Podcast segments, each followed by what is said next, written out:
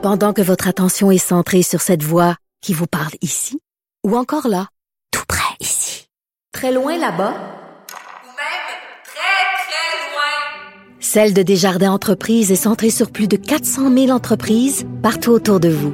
Depuis plus de 120 ans, nos équipes dédiées accompagnent les entrepreneurs d'ici à chaque étape pour qu'ils puissent rester centrés sur ce qui compte, la croissance de leur entreprise.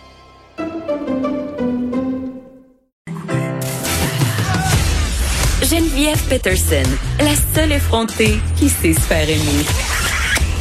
Jusqu'à 15, vous écoutez Les effrontés. Est-ce que les professeurs seront là pour le retour prévu en classe à Montréal vers le 19 mai? Et là, euh, vous l'avez entendu tantôt comme moi, notre premier ministre qui a repoussé l'ouverture euh, des commerces d'une semaine à Montréal. Est-ce qu'on pourrait commencer à penser qu'on va repousser l'ouverture euh, des écoles? J'en parle avec Catherine Beauvais-Saint-Pierre, présidente de l'Alliance des professeurs et des professeurs de Montréal.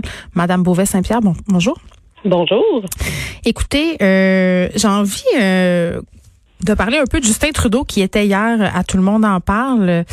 On a un extrait où on l'entend répondre à la question de l'animateur euh, Guillaume Lepage qui lui demande est-ce qu'il renverrait ses enfants à l'école, lui? On peut l'écouter. Je ne sais pas. Euh, et ça, ça, va être une décision extrêmement personnelle pour beaucoup, beaucoup de parents. Euh, je vais regarder, je regarderai, tu sais, là, ils sont euh, dans une école publique euh, en, francophone en Ontario, qui va pas rouvrir bientôt, mais je regarderai c'est quoi les dispositions qu'ils mettent dans l'école, c'est quoi le plan à l'achalandage des cours, qu'est-ce qu'ils font pour la salle de récré, les profs, comment ils se sentent. Tu sais, je prendrai cette décision probablement à ces dernières minutes. Euh, je me Madame Beauvais-Saint-Pierre, je pense que Justin Trudeau a dit tout ce que bien des parents pensent tout bas, c'est-à-dire je vais prendre une décision à la dernière minute. Mais il a dit quelque chose que j'ai trouvé excessivement intéressant. Il a dit, je prendrai en considération comment les profs se sentent. Comment ils se sentent, les profs, en ce moment? Ils se sentent pas très bien. euh, je peux vous dire que les, les, les, évidemment, bon, ceux qui nous appellent, c'est souvent parce que parce qu'ils ont des problèmes, mais même en dehors de mm. ça, bon, on a juste à se promener sur les réseaux sociaux pour voir un peu le pour prendre le pouls là, assez rapidement. On voit que euh, les profs sont inquiets, sont inquiets parce que actuellement les mesures qui sont prévues, qui sont en fait prévues par le gouvernement, à Montréal particulièrement. Je pense que c'est un casse-tête dans toutes les écoles du Québec, mais à Montréal, on voit pas comment ça va être possible de mettre ça en place de façon réaliste mm. d'ici le 19 et même après le 19 en fait parce qu'on a des défis à Montréal que personne n'a ailleurs euh, nos écoles qui sont euh, qui débordent souvent. Euh, on a des écoles qui sont vieilles. On n'a pas beaucoup de salles de bain pour les élèves. Souvent c'est des grandes salles de bain c'est pas des, des, des toilettes individuelles.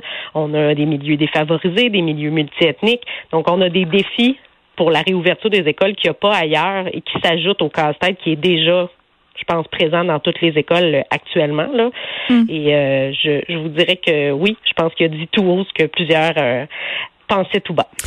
Madame Beauvais Saint-Pierre, j'ai reçu un appel très très troublant de l'enseignante de mon fils juste avant d'entrer en onde tantôt. Là, c'est un parfait hasard. Elle me demandait si j'avais l'intention de retourner mon fils à l'école. Je lui ai répondu que pour l'instant, la réponse était non.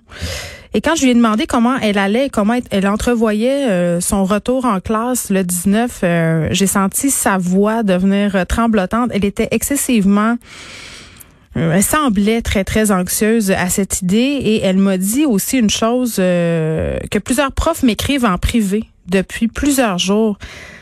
C'est-à-dire que si on pouvait garder nos enfants à la maison, que c'était mieux de le faire parce que les autres, ils savent vraiment pas comment ça va s'arranger tout ça et ils savent vraiment pas comment ils vont faire pour faire passer des journées qui ont de l'allure aux enfants. Euh, on évacue la distanciation sociale. Là. Je, comprends que dans certains établissements de Montréal, ça, sera presque impossible, mais juste de, comment on va organiser les affaires, comment on va installer les enfants dans les classes, euh, des enfants qui vont rester toute la journée dans leur local, qui seront même pas peut-être avec leurs enseignants. Vraiment, le message que je reçois en privé, puis c'est dommage parce que ces profs-là, ils ne veulent pas s'exprimer en mm-hmm. public, Madame Beauvais-Saint-Pierre, c'est garder vos enfants chez vous parce que ça n'a pas de sens. Euh, oui, je pense que cette enseignante-là partage, euh, vous a partagé. Je pense que plusieurs enseignants euh, pensent aussi de la situation. Ah, pas juste elle, plein qui m'écrivent en ben privé chaque jour. J'en doute pas parce qu'on reçoit les mêmes. Tu sais, les gens Ouais. sont anxieux pour différentes raisons. Il y en a qui le sont pour eux-mêmes parce qu'ils ont peur pour leur santé. Il y en a qui le sont parce que, euh, bon, on sait que ceux qui ont des problèmes de santé vont pouvoir être exemptés. Par contre, en- euh, à l'heure actuelle, on, on est encore à, à- à se battre pour essayer euh, de- de- d'avoir des règles claires au niveau des profs qui ont des qui ont des proches qui sont euh, qui sont fragiles. Ouais. On a des profs qui ont des conjoints, des conjointes, des enfants qui eux-mêmes ne peuvent pas retourner travailler, qui eux-mêmes ne peuvent pas fréquenter une école ou un CPE parce qu'ils sont immunosupprimés ou qu'ils sont fragiles. Mais là, on va demander à un prof d'aller côtoyer une quinzaine d'enfants. Euh, Entendons-nous, là, euh, tu sais, bon, tantôt vous avez dit, on parlera pas trop de distanciation sociale, mais si on parle de maternelle 4 ans euh, accueil, par exemple, Ben, d'enfants ça. qui parlent pas français, là, là, Ouais. ça sera plus difficile, la distanciation sociale. Ça va être impossible. Non, puis on, on parlait de 15 élèves par classe euh, et bon, des intervenants à qui j'ai parlé la semaine dernière, euh, ici même en ondes, me disaient, écoutez, ça va être plus 9 à 11, hein, avec la capacité de nos locaux. fait. Effectivement, puis ça aussi, c'est l'autre chose qui est inquiétante, c'est que là, à, ce moment-ci, on a encore des, directions qui, euh, ben, des, directives qui sont pas toujours claires et donc des directions d'établissements qui ne les comprennent pas tout le temps de la bonne façon.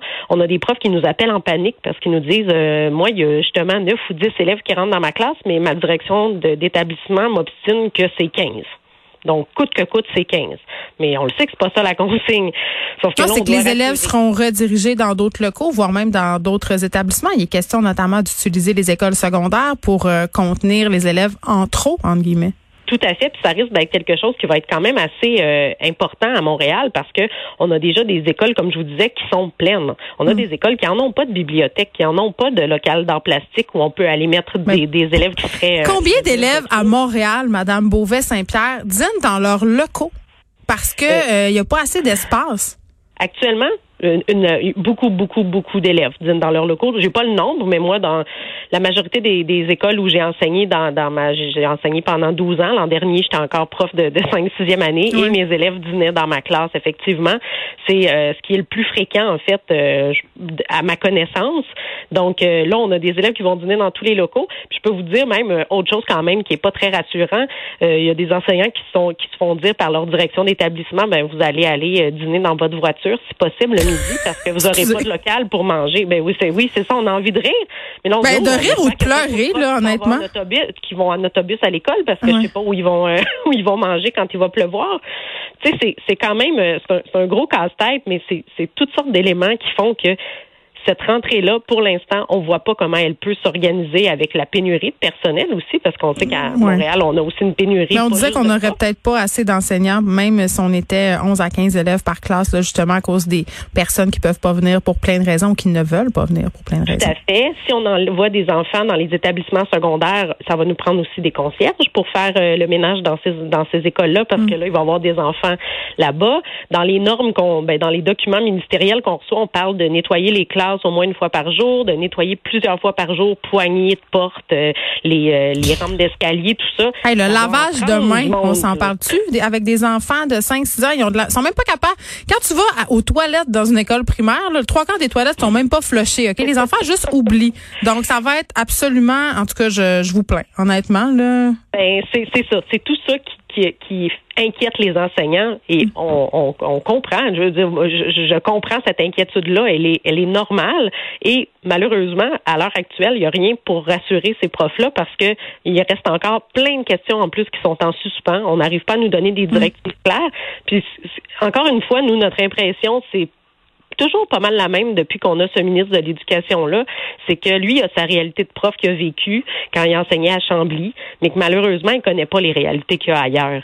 Euh, Il y en a que je voyais qui invitaient le ministre à venir à la rentrée là. Moi je l'invite à venir dans une école de parc extension à la à la où il y a rentrée 55 19 langues différentes. et où il y a, on a une école qui a presque 1000 enfants. Je l'invite de venir, euh, à venir voir cette rentrée-là, comment ça va se passer avec les enfants en ligne qui vont devoir garder deux mètres de distance. Si on suppose qu'il y a 50 de l'école qui vient, là, 500 enfants à deux mètres de distance à chacune des portes, bon, euh, même s'ils sont divisés en quelques portes, j'ai bien hâte de voir comment ça va se coordonner. J'aimerais bien qu'ils viennent voir aussi le lavage de main dans ces écoles-là, comment ça va se passer.